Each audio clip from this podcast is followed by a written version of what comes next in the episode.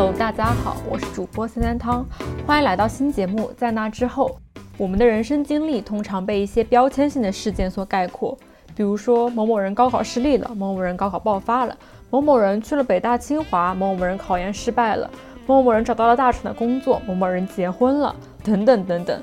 但是这些事件发生了，然后呢？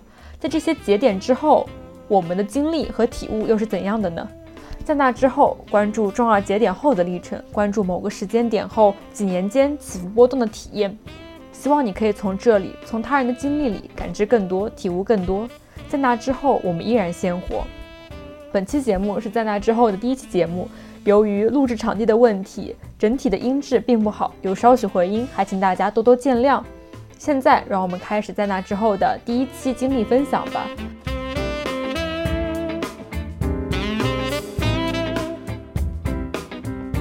本期节目，我们邀请到了复旦新传研一在读的 Paja。对于他来说，考研三战上岸是别人称赞他的地方，也是他人生的强标签。那么，我们先请 Paja 做个自我介绍吧。好的，大家好，我是 Paja。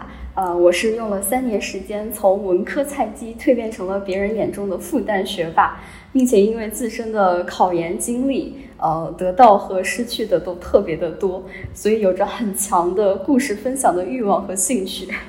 好的，让我们谢谢帕扎鼓掌。然后其实听到帕扎说考研三战上岸之后，大家可能会想说他是怎么做到的，怎么坚持下来的。但是这是在那之后，不是在那之前，所以我们不会谈论之前到底发生了什么事情，我会谈论现在帕扎都在经历些什么。所以我们就先来问一些比较基础的问题吧，就是作为一个复旦新传研一的同学，最近都在忙些什么？可以介绍一下自己的研一生活。好的。呃，我现在是正处在读研，就是研一生活的这个结尾上吧。然后这个月初刚刚结束了毕业论文的开题答辩，然后最近在准备期末的课程作业还有考试。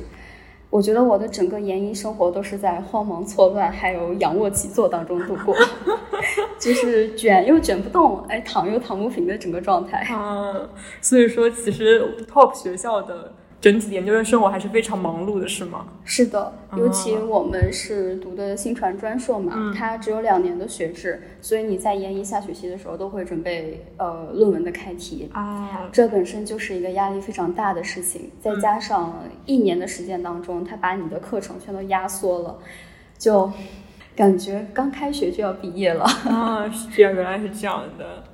那除了在学业上之类的，其他你还做了些什么事情呢？或者说你有在复旦做一些很有意思的活动之类的吗？其实我并没有做一些很有意思的活动。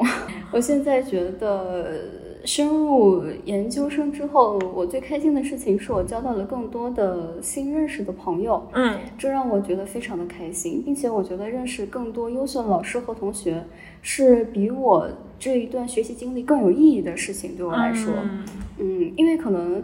尤其是新传这个学科，我觉得大家的学习或者说大家积累到的知识，可能不会说因为院校有很大的差别，嗯，但是你所认识的人，呃，你所接触到的资源是会给你带来很大的不同的啊。所以其实复旦它作为一个。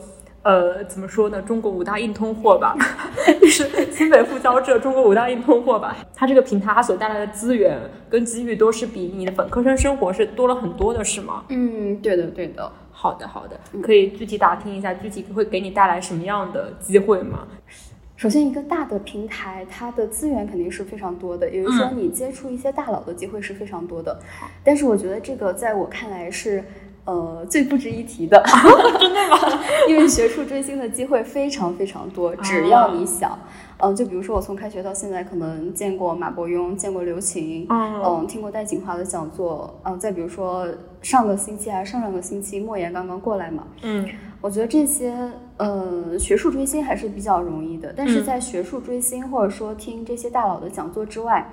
更重要的是和你有所接触的老师，比如说带给你最直接影响的肯定是你的导师，他所拥有的学术资源和这个工作资源，嗯嗯，我觉得是非常重要的。比如说，我最近正在找暑期的实习，然后之前会觉得很害羞，不好意思跟老师开口说：“老师，我想求你给我推荐个工作。” 然后结果发现老师在等着我们去问他啊，老师手上有很多资源。对，说你们为什么不来找我推荐实习？你们是不是太低估我在中国传媒界的影响力？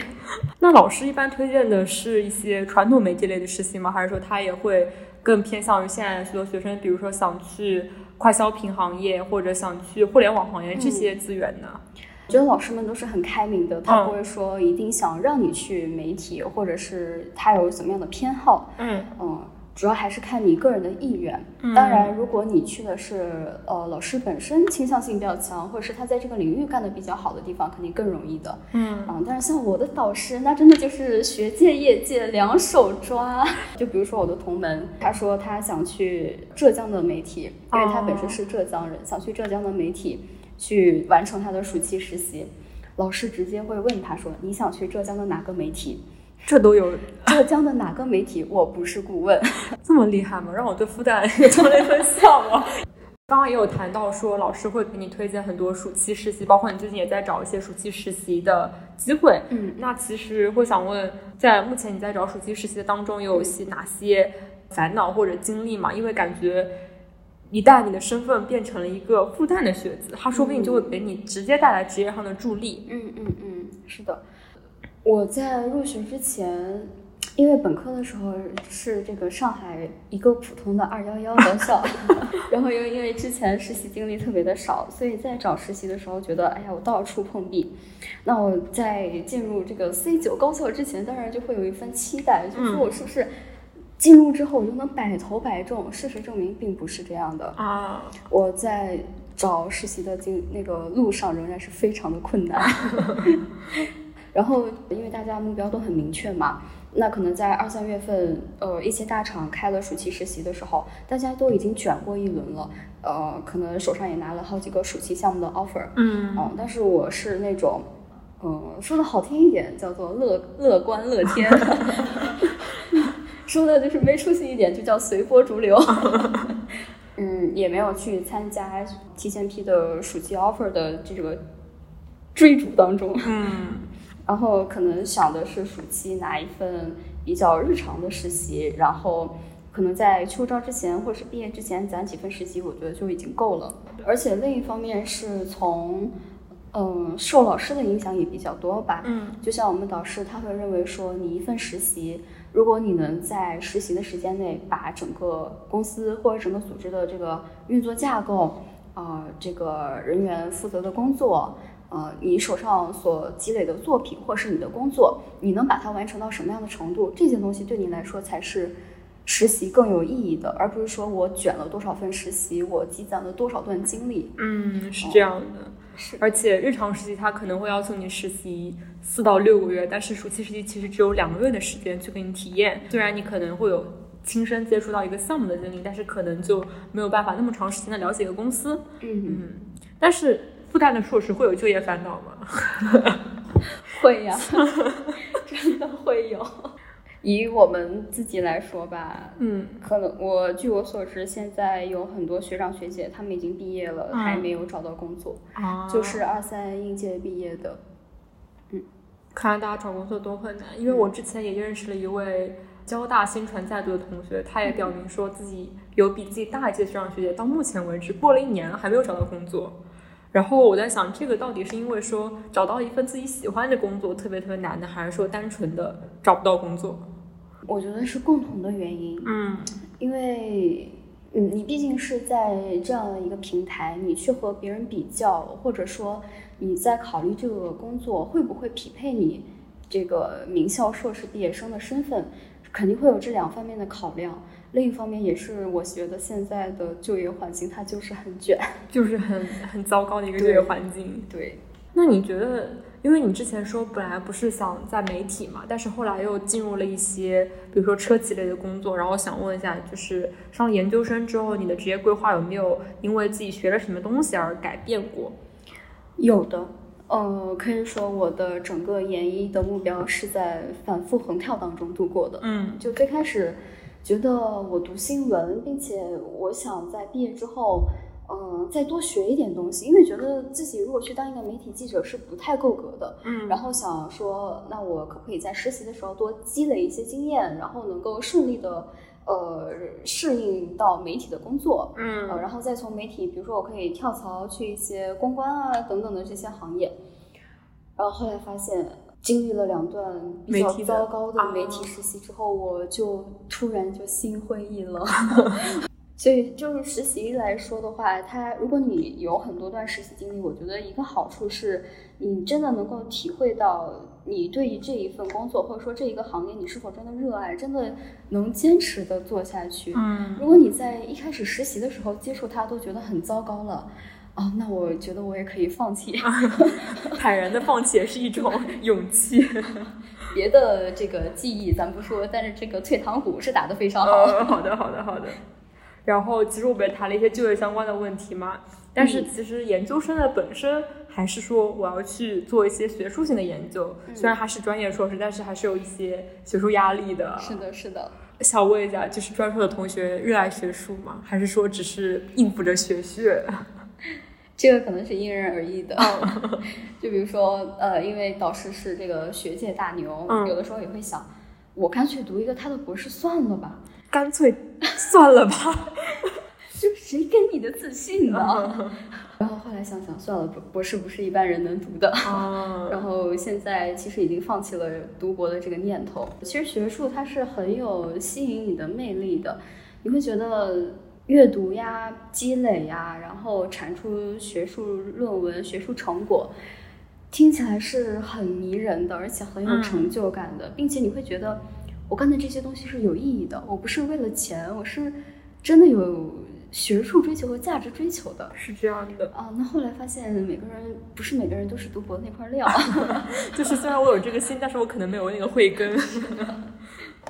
其实我是很赞同的，因为我感觉，特别像新闻传播这些学科，它跟什么社会学啊、人类学啊各种各样的学科都会有交叉，你就可以在各个样的学科之上都产生一些自己的想法，然后应用到社会当中去。你就觉得这整个过程是非常有意义的。嗯但是本身本人没有那个聪明的劲去搞学术研究。嗯，而且搞学术研究，我觉得很看基础。好，我觉得本科的时候，我所接触到的社会学的，包括研究方法的培养，嗯以及这个呃写作的培养，我觉得是很不够的，嗯非常不够的。当你跟其他呃正经新闻专业，并且是比较好学校的新闻专业出来的同学对比的时候，你会发现你的学术基础是非常薄弱的。嗯嗯，如果真的就是让你，嗯、完全自己去实践指导一篇论文的进行，嗯、比如说你采用质化或者量化，无论什么样的研究方法，你的学术基础是不够的。嗯。嗯，那那现在现在复旦研究生他会给你一些学术基础的培养之类的，还是说直接让你动手就做了？我想说的是，并不有我上课很直观的一个感受是，嗯，即使是复旦，它的研究生课程体系的设计也是很混乱的。它的本科生的培育体系是非常完善的，并且他的课程大纲是在不断的变动和改动当中的。但是研究生的话，老师们会默认你就是有新闻传播的基础的，嗯哦，他会直接把你当一个已经学了四年新闻的人来看待，呃，上来就直接给你讲，包括我们的一个叫做论文写作与规范的课。按理来说，你一听到这个课，他又会给你讲啊，你的文献综述要怎么写，啊，你的研究方法要怎么设计，并不，他会在默认你会写文献综述和会研究方法的基础之上，告诉你要注意哪些事项，然后让你自己写一篇学术论文。他们会觉得这是你复旦学子该做的，你都是研究生，这是你该做的。对，就像你在小学、你在幼儿园从来没有学过音标这个事情，你上了呃初中、高中，老师突然跟你说你们以前从来没有教过音标吗？然后让你开始拼写英语单词。完全一样的感受。嗯，原来如此。我没有想到说复旦研究生的课程它也会显得比较混乱，它可能没有注重到每个学生他不一样，他的机会也都是不一样的。嗯。那专硕相比起学硕来来说的话，它除了培养你，它有一些学术上要求之外，其他会给你更多的提供什么内容呢？没有了，没有了，没有什么。好吧，我们这个是个待定的问题，可能还有待发掘。因为当时我们是招生简章上说专硕是会配校外导师的啊，但是当校外导师的这个双选的章程出来之后，辅导员特地强调了一句，啊，不要给你的校外导师要实习和工作推荐的机会。那还那有什么？然后说校外导师只是给你提供实习和就业的经验指导的。嗯，然后我跟我同学在讨论说，我们十万块钱学费。到底交在哪儿了？他校外导师设置的目的是什么？我说校外导师设置的目的就是让你来交这十万块钱学费的。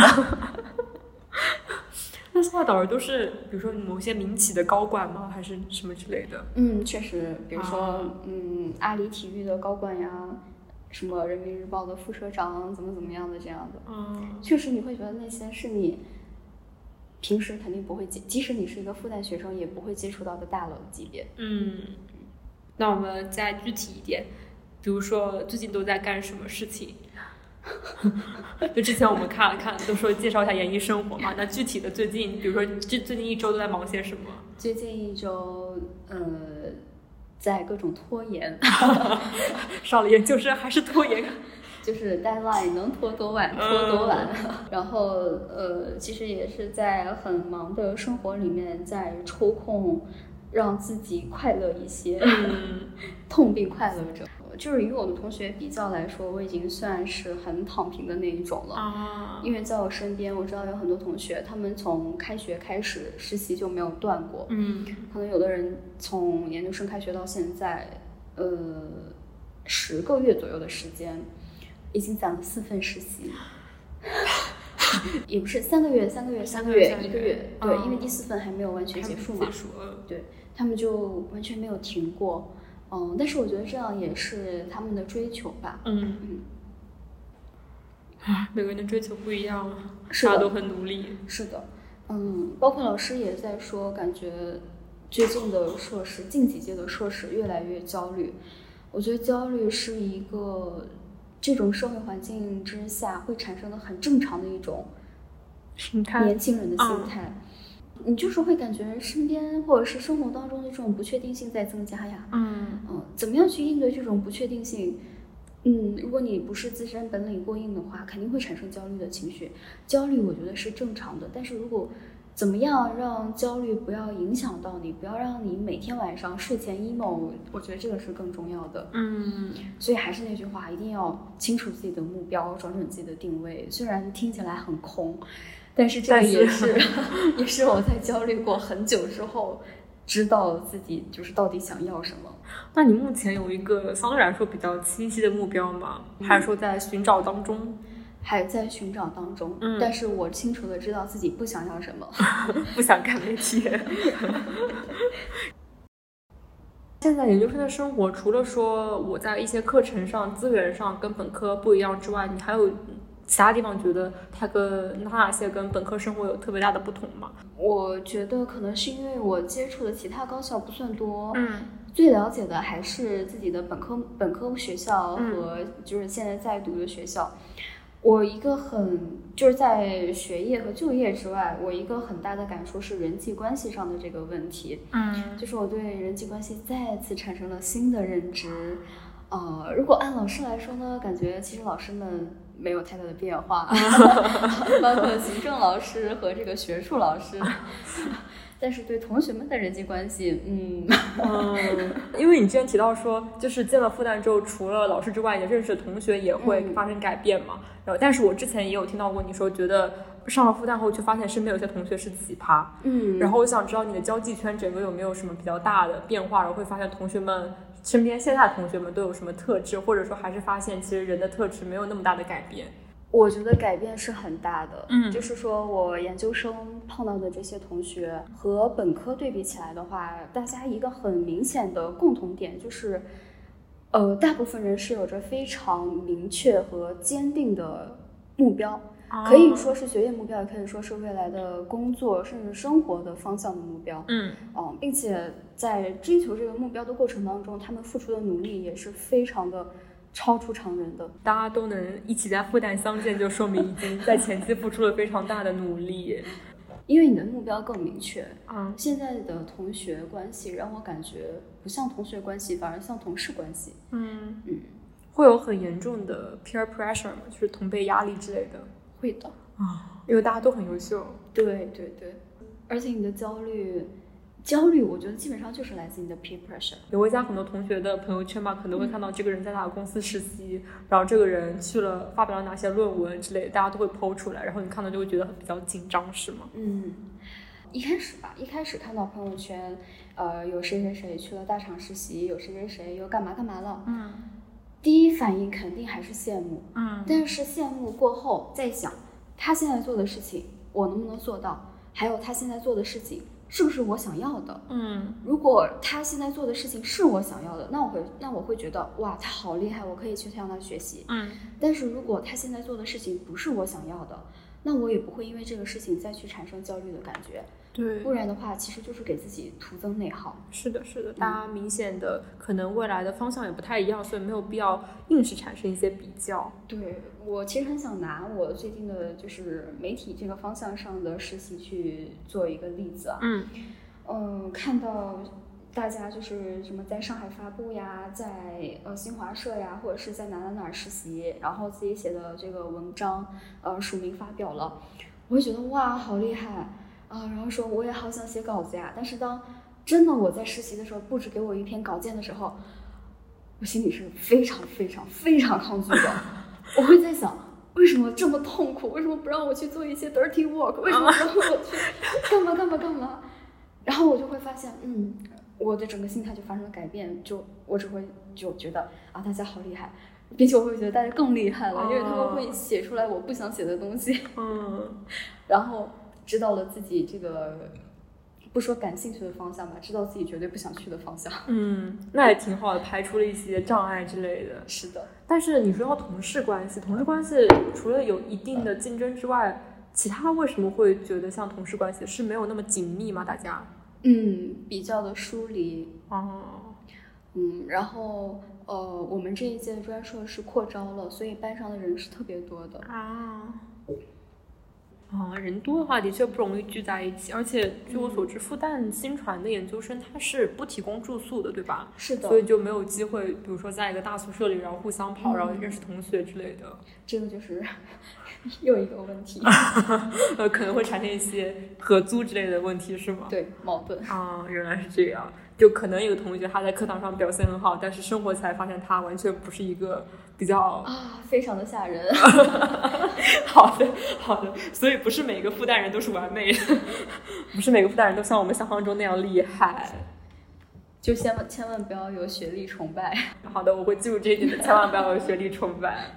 从二幺幺到这种 top 级别的九八五，嗯我觉得整个跨度是非常大的。嗯嗯，我自己包括和同学们讨论的时候，会觉得啊，为什么原来在本科的时候身边没有这么多不正常的人，然后到了现在就发现为什么傻逼越来越多？怎么为什么突然到了一个更高等的院校，对反而出现了很多怪胎？对，啊，你会觉得关系的处理好像比之前还要更难了。哦，那你就在这个时候要找准自身的定位，在整个的和老师的相处当中啊，和同学的相处当中，你自己的定位和分工是什么样的？好，嗯，比如说，呃，对于老师来说的话，如果你想说入党，或者是进入一些体制内方面的工作，那你和老师和办公室的老师搞好关系是非常非常重要的。嗯嗯，并且对于这一方面的工作，行政方面的老师也会给到你非常多的建议。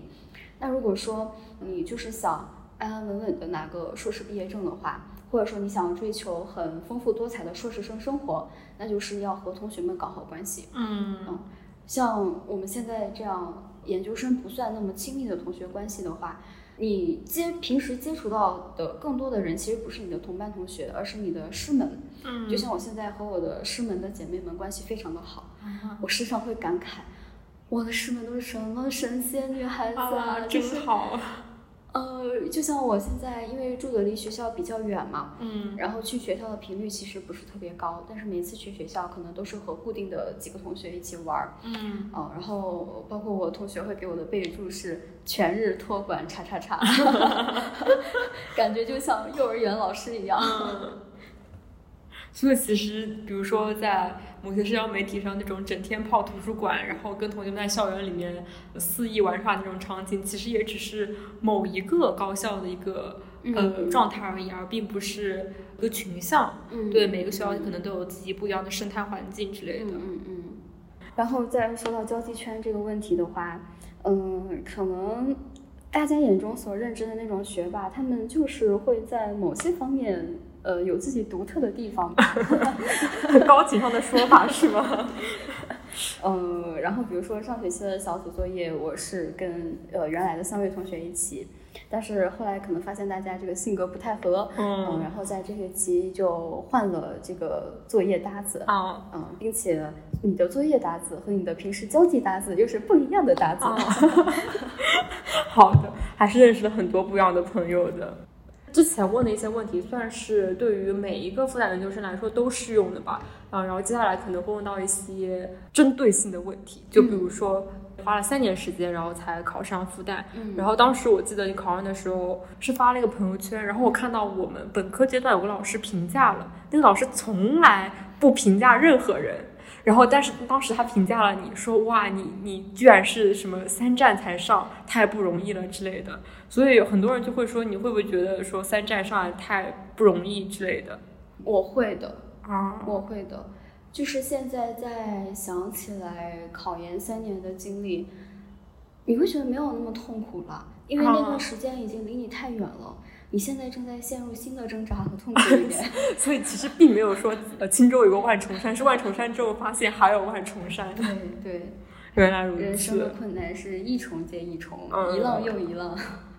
看来不能把考上某个学校当做一个事情的终点。嗯，最快乐的时候真的是只有在你考上和毕业的时候。嗯我现在的心情就是非常渴望毕业，但是我考研究生的初衷是为了在延长我的学业生活呀。啊，就是我觉得人的大脑其实是会让你去遗忘你之前的痛苦的。嗯就比如说我在考到第三年的时候，因为我第二年考研是在家里考的嘛，嗯我会发现家里的这个生活呀、呃氛围呀、环境呀，都非常的不适合一个人去进进行这种高强度、高压力的学习。嗯所以第三年我就是在上海边做兼职，然后边这个继续学习。嗯然后我因为是做的家教兼职，你是要和很多的家长、小孩去打交道的，来自家长的刁难、不讲理，还有小孩子的不配合。当时是非常痛苦的，并且在临近考试的时候，你的压力非常的大。嗯我基本上是每天边痛哭边背书，然后反复的就是在想，我为什么要遭这个罪？嗯然后你心里又会产生深深的后悔，我当初怎么不好好学习啊？那个心情，那个滋味儿，我相信每一个，不管是一战还是说几战的同学都会有的一个心理体会。嗯但是当考过之考上之后，你会觉得那三年的经历会非常的宝贵。嗯呃，倒不是说歌颂苦难，而是说这个苦难它真的会让你去看淡一些事情。嗯在当时你看来觉得很重要的事情，比如说，哎呀，我怎么能跟这个家长，嗯，保持一个良好的关系，嗯，怎么样，就是维持别人对我的看法。在这三年之后，我发现我根本就不在意了。嗯就比如说我现在实习，我不喜欢我就直接辞掉，对吧？不转正的实习生我就是爷，就直接跑啊，又不认识你，我直接跑。嗯然后比如说呃同学关系啊，或者说人际关系怎么样的，我不会再想说我要花很大的力气去维持我在同学里的形象。嗯我连班上的同学都不认，都 还没有认全，就毕业之后，别人提起我就不提起我，又会对我的生活产生什么样的影响？根本不会有任何影响啊！这是我三年当中得到的很宝贵的一段人生经验。对，我觉得你说的很好的一点就是你不是在歌颂苦难，你只是发现经历过了之后，真的会开阔很多。是的，还有一个相关的一个问题，因为我觉得其实这个问题也很刻薄，因为有时候我会跟家里人谈起说啊，我有个学姐她怎么怎么样，她三战上了复旦，然后这时候有一些亲戚就会出来说，说啊，三战上复旦不是出来毕业的时候年纪都很大了，那以后找工作不是还那个？其实我觉得他们这类的说法是一个非常强的也不合适的年龄焦虑。那想问你是，比如说终于上了研究生之后，你会加剧这种年龄焦虑，还是说反而弱化了这种年龄焦虑？嗯，反而是弱化了这种年龄焦虑。嗯，呃，一个是我们班上。呃，和我同龄的人其实是有几个的，嗯，哦，虽然我不了解他们之前的背景是怎么样的，但是我知道他们会跟我一起毕业，这就够了呀。是的，虽然我们又是应届生，而且你刚才也说了，有可能是你的亲戚对你说的这些话，对我连你的亲戚是谁都不知道，我干嘛要去管这些呢？就是这个问题之后是。如何看待三年上岸不值得的说法？对，呃，值不值得这个东西，它真的有很大的主观性。如果让外人来评价你三年上岸，那肯定有说值得，有肯定不说呃不值得的。我之前就是在考研的时候，经常看那种鼓励自己的视频，比如说有一个五战上岸北大的学姐，嗯，哦，下面评论区很多人都在说啊，你你这个五年才考上，读又三年，毕业之后巴拉巴拉怎么怎么样的。然后我就想，那人家想这个想追求，家里也愿意养，跟你有什么关系呢？少管闲事。对呀，基本我们今天的主调就是少管闲事。少管闲事。然后会觉得这样是非常敬佩的，嗯，因为你考过了，你知道五年的话，五年的备战经历对一个人是什么样的折磨和煎熬。对于我来说的话，三年上岸肯定是值得的，嗯，因为他肯定是要比我本科毕业的时候。能找到的工作，能认识的人，嗯，都是要更上一个台阶的。嗯，就而且再结合我刚才说的，我三年这个考研经历，也是让我，嗯，怎么说呢？接受了一些社会的毒打吧，就是思维上不会再像以前那样天真。然后再看现在的比我小的同班同学，也会觉得有的时候他们的想法想的太简单了。就是虽然我们现在都在读研究生，但是你的想法都太简单了，因为你没有经历过那些事情。对啊，好的好的。然后由此之外，其实我想再引申一个话题，就是对于记者这个职业，呃，我最近尤其是在听了很多，比如说人民日报社的某位老师来讲课，中新报的某位老师来讲课，我觉得有一些记者或者说报社的老师，他们身上。有一种天真感，怎么说呢？就是有一些过于理想主义，嗯，不食人间烟火，何不食肉糜的那种感觉，很难想象会出现在当代记者身上，因为我们理想中的记者都是会去报道、挖掘一些生活中大家看不到的苦难，然后让大家关注一些社会问题。这些老师给你的感觉是让你觉得他是。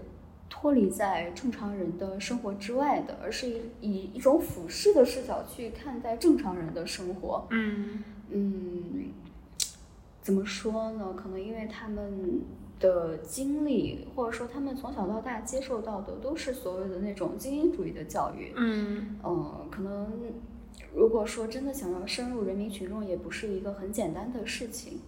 嗯。然后我自己总结出来的 感悟体会吧，就是学历太高的人，有的时候可能真的不适合去做记者这个职业啊。嗯，脱离人民群众是一件很危险的事情。是这样的。嗯，对。但是其实我。很意外的是，我以为你会说，呃，复旦请来的一些大牛老师，他们会去一针见血的指出当前的新闻有什么问题，但是没有想到你给我的反馈是，他们也个人也是非常理想主义化的。嗯，我只能说是我接触到的这一些老师，嗯，呃。是目前仍然在媒体一线工作的老师，有年轻的，有这个年纪比较大的。嗯，但是我也可以从我们现在很多任教的老师身上，能够看到他们的人文关怀。好，尤其是对于疫情期间，嗯，很多你觉得理所就是非常离奇的现象，他们是有所反思和批判的。嗯嗯，好的好的。那其实，在复旦生活的话，你会有很多批判性的观念生产吗？呃，你是指哪一方面的批判？就是各方面的批判性的思维。说老师的教导之中，会让你的思想变得更多维一点吗？嗯，思想方面的多维是更有的。嗯嗯，然后批判性的思考也是比较多的。嗯，像上学期我们有一个课，就是也是谈新闻报道的这个问题。嗯，他会从呃南方系报纸的崛起，一直谈到最近的这个媒介融合和媒体改革。他所呈现出来的对于媒体或者说对于整个中国新闻界的报道的思维，是与时俱进的。嗯，不会说呃我还停留在多少年前做传统媒体、做传统报纸的那个思维上面。嗯，老师们的观点都是比较的锐利，嗯然后比较的新进的，嗯这个是一个很明显的点。然后你也会察觉到老师们的直言不讳，啊呃，对于一些公共事件非常严厉的批评。啊，原来是这样。嗯哎，其实我有点想问的，上了研究生之后，你对新闻学这这个学科的理解，它会有什么突然性的转变吗？因为复旦的新闻大家都是知道是非常厉害的。嗯嗯，我的理解的最大转变是不要把新闻这个职业或者说记者这个行业想象的太高大上。嗯它其实就是一份普通的职业。哦，二八定律在每个行行业都是适用的。是的。你所干的工作，或者说你踏入这个行业前几年所干的工作，其实还是一颗螺丝钉。嗯嗯，真正的说想去实现你的新闻理想，不是那么简单的，你会受到各种各样的压力，是各种各样，你能想到的，你想不到的。都都会有。那可以拿你最近的一些，比如说作业啊之类的来讲一下复旦生活的一些缩影吗？就比如说，嗯呃，你会学习怎么样的课程啊？这些老师他们怎么考核？然后课上会讲什么内容之类的？怎么说？大家还是要有一个这个祛魅和降低期待的过程。嗯嗯，可能根据我对比起来，嗯复旦的课程还算设计的比较好了。嗯哦、不会出现那种老师大灌水的课程。啊 但是这学期因为实在是有太多的讲座课了啊，然啊后嗯，真正的听下来和上个学期的课程质量是没有办法比的。嗯，讲座的话是不是相对来说没有那种一系列的课程来说更有逻辑，嗯或者嗯更有那种系统性的教授？是的，是的，而且讲的都比较的很独立，然后没有联系。除此之外的话，讲的也都是一些技术上的东西，嗯就是我不太想知道这些操作是怎么操作的。就比如说他会给我讲 H 五怎么制作，我不想学。哦，这个东西我完全可以在工作的时候自己摸索。是的，是是的，我不需要我花这十万块钱的学费来听你教我 H 五怎么制作，嗯这个是我觉得不太 OK 的。嗯。而且我们这学期虽然课少，但是作业多呀。就是老师们也是真不怕累，有的作业非常的多，甚至有的这个作业是以万字为单位来进行堆砌的。啊，堆砌还不是创造。对对对，好的，好的。然后你之前也提到说十万块钱学费嘛，大家都在侃侃最近几年研究生的学费，特别专硕的学费、嗯一直往上飙，一直往上飙。其实最主最重要的是商科的学费一直在往上飙。嗯那其实我没有想到说我们文社科的学费也在往上飙。然后我记得你之前还说觉得复旦新传研究生没有那么难考，嗯然后我们当时以为你只是考上了之后才这么说的，后来发现有一部分是因为学费筛掉了很多。嗯然后你对这个问题是怎么看的？或者说你会发现，即便学费很高，但是身边可能有一些家境不太好的同学来就读吗？会发现这种现象吗？还是是有的，尤其是复旦，它学费高就算了，它还不提供住宿。对上海住宿的话，花费实在是非常的高。对，这是对每一个普通家庭，我觉得来说都是一个很大的压力。嗯但是我觉得，嗯，复旦它，尤其是这个光环，它能给你带来的回报，肯定是要比你现在的租房付出的这个经济上的付出要远远的高的和值回这个成本的。嗯嗯，呃，当然我是指像我这种从幺幺幺学校爬上来的。如果你本身就是一个比较顶级的九八五的学生的话，我是不太建议来读复旦的新传专硕的。嗯你可能会在读的过程当中比较的累，嗯然后家里家里给你的压力也会比较的大。好的。但其实，其实我觉得二幺幺到九八五这个跨度还 OK。其实有很多同学，他甚至是有班上有那种二本的同学跨到九八五、顶九八五来的吗。嗯，有的，嗯并且这样的同学会更加的努力。啊，是非常了不起的人。对，就是怎么说呢？我感觉学霸他之所以是学霸，不光光是脑子聪明，嗯更重要的是努力。整个大学和研究生拼的，我觉得更多的是努力。嗯嗯，但是学术这件事情是单靠努力就可以。那还是得有点天赋。啊，好吧，好吧，好吧。呃，那还有点想问，就是其实我们也问到了你对自己的一些评价。那其实你身边人对你的评价，虽然这些不是那么重要，嗯但是会不会也会变化很多？外部评价会不会发生很大的变化？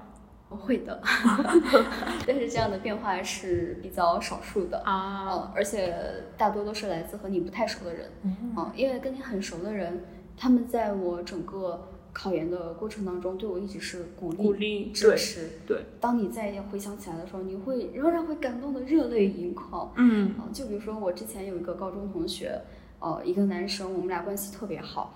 然后他平时因为是好朋友嘛，他说话就经常阴阳怪气，哎呦怎么怎么样。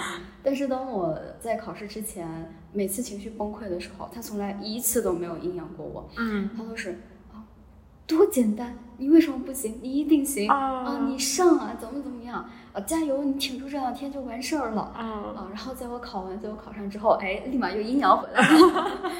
尤其是我觉得，对于你坚定说我想要考研二战、考研三战等等这样的人来说，你身边的人对你的支持特别重要，尤其是你父母的对你的支持。嗯我当时在考研上岸之后，我问过我妈，我说，呃，为什么别的家长都会说想让自己的孩子去考个公务员，或者是这个考不上你就先就业吧，嗯这样劝一下。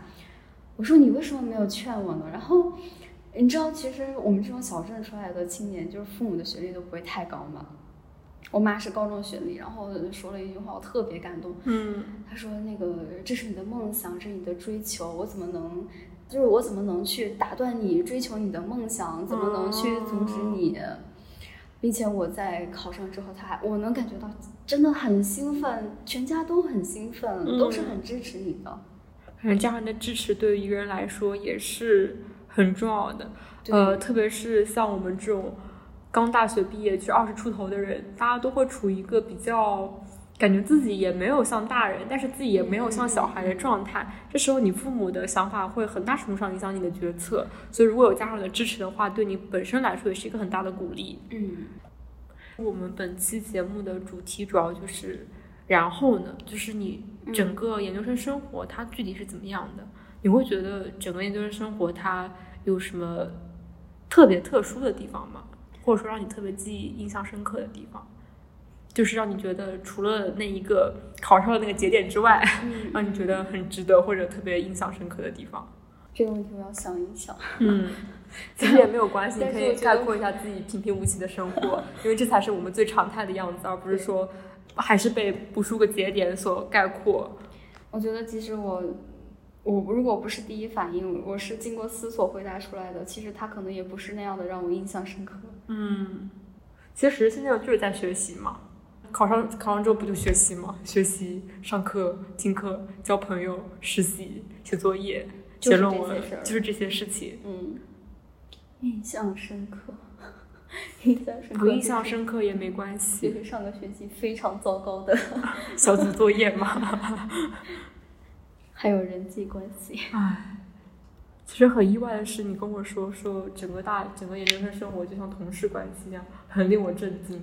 因为我会觉得上研究生这段时光很宝贵，因为大家基本上虽然读博是个趋势，但是真正读博的人还是很少的，因为读博对你的学术要求还是很高的，所以大家都会把研究生生活看作自己最美好的学生时光，让自己再享受一下学生身份。结果你却跟我说，我跟同学们像同事。我觉得这个可以算我印象最深的事儿之一。嗯读研之前是会有很多很美好的期待，嗯但是我现在想说的就是降低期待。你不要想着说我研究生的时候还能像本科一样，因为本科的时候每个人都还是很懵懂的那种情况、那种 状态之下。或者说，就算你在大一的时候你就坚定了说我想保研，还是我想出国，还是我想直接就业，我觉得这个都不算一个很明晰的你的这个发展的路径。但是在研究生的话，你的整个认知和思考是更成熟的，你更知道自己想要的是什么。那这种功利的心态驱使之下，你肯定就是势必会舍弃一些东西。嗯，那可能大家舍弃的就是同学之间的关系。会觉得这个事情有点可惜吗？嗯，我觉得不可惜，因为交朋友数量不是最不是最重要的，有缘大家自会相遇的。是的，其实目前很已经到了六月份，嗯，其实再过半年又是一轮考研阶段。对，然后现在属于第一年考研的人已经在备考了，想要二战的人已经差不多出去玩了或者休息了一下，然后可能又准备休息完之后回来二战了。那你对现在备考新传研究生同学们有一些什么建议呢？或者是你有一些鼓励之类的？鼓励的话，我相信很多机构啊，很多公众号都有已经说过了啊。我说再多，其实也就是给你们灌鸡汤。嗯，建议的话是。一定要清楚自己想要的是什么。你想要的是想让自己的学生生涯再延长两年、三年，还是说你想踏上学术道路，还是说你只是单纯的想逃避就业？嗯，我觉得清楚你的目标，再去做选择，这是一个非常重要的事情，而不是说好像什么现在就业很难，我一定要读个研究生，我才能怎么怎么样的。千万不要随波逐流，要有自己清醒的思考。不光是在你做选择这件事情上面，在你学习这个事事情上面，你也要自己有自己清晰的思考。你适合什么样的学习节奏？你适合呃什么样的学习状态？这个是要动脑去想一想的。不要说别人每天卷十四个小时、十六个小时啊，我要卷十八个小时，千万不要这样。要找到自己合适的学习节奏，然后按照自己的步调来。然后在研究生的话，读研的建议的话，因为读研的时光本来就很短，如果你看到了说那种呃你很喜欢的同学，哦，当然是指的这种泛泛指意义上的喜欢，就是觉得这个人很酷，或是这个人你想跟他成为朋友的话，一定要去主动联系，主动沟通，嗯，不要想着说，哎，什么之后等有机会我再怎么怎么样的，不会有机会了，而且你主动去。跟这个人沟通交流，你们一起约着出去玩儿，我觉得这也是一个你主动去打开人际圈、打开交际圈，然后，嗯，给你的读研生活增加一些宝贵回忆的机会。其实整场跟你聊天来说，的那些所谓的特别震撼的内容反倒很少，然后感让让我有感觉，其实大家还都是普通人。大家做的事情其实也都差不多。对，呃，所谓的那些标签，在你完成了这个节点之后，其实也是很平常的。我们在很平常的念书，在很平常的学习知识，一步一步都是很扎稳打的，没有那么多就是特别，应该说没有那么多惊喜和存在吧？是的，是的。当你之前梦寐以求的东西变成了你每天都会有、都会经历的东西的时候。呃，你肯定就是已经没有那么的珍惜了，嗯，但是也是一种趣味。我觉得像这种平凡或者说让你觉得无忧无虑的时光，才是最宝贵的东西。人可能一辈子就是活这么一段时间，或者是活某一个时刻，嗯，有这么几个很珍贵的时刻，很宝贵的时光，让你觉得没有遗憾，或者是即使留有遗憾，也会。让你在想起来的时候，仍然感觉它很珍贵，很有意义。我觉得这就够了。嗯，很好，就很好的问这个这本期节目收这个尾。那本期节目到目前为止，我们就暂时结束吧。然后其实的话，意外的比我想象中结束的要快一点。是的，然后也可能是我们第一期节目，虽然没有做好做好那么多准备，也可能是所谓的那些节点之后的生活，它其实真的没有我们想象中那么的。丰富多彩，它是一个很平常，但是又很美好的日子。毕竟生活还是要继续的。没错，每天的生活都是要继续的。呃，像我们说的，在那之后我们依然鲜活嘛。虽然我们可能没有在那个节点上那么引起大家的关注了，但是之后每一天平凡的生活里面，我们还是非常有活力的存在。那本期节目就到此结束，我们想跟大家说拜拜吧，打卡，拜拜。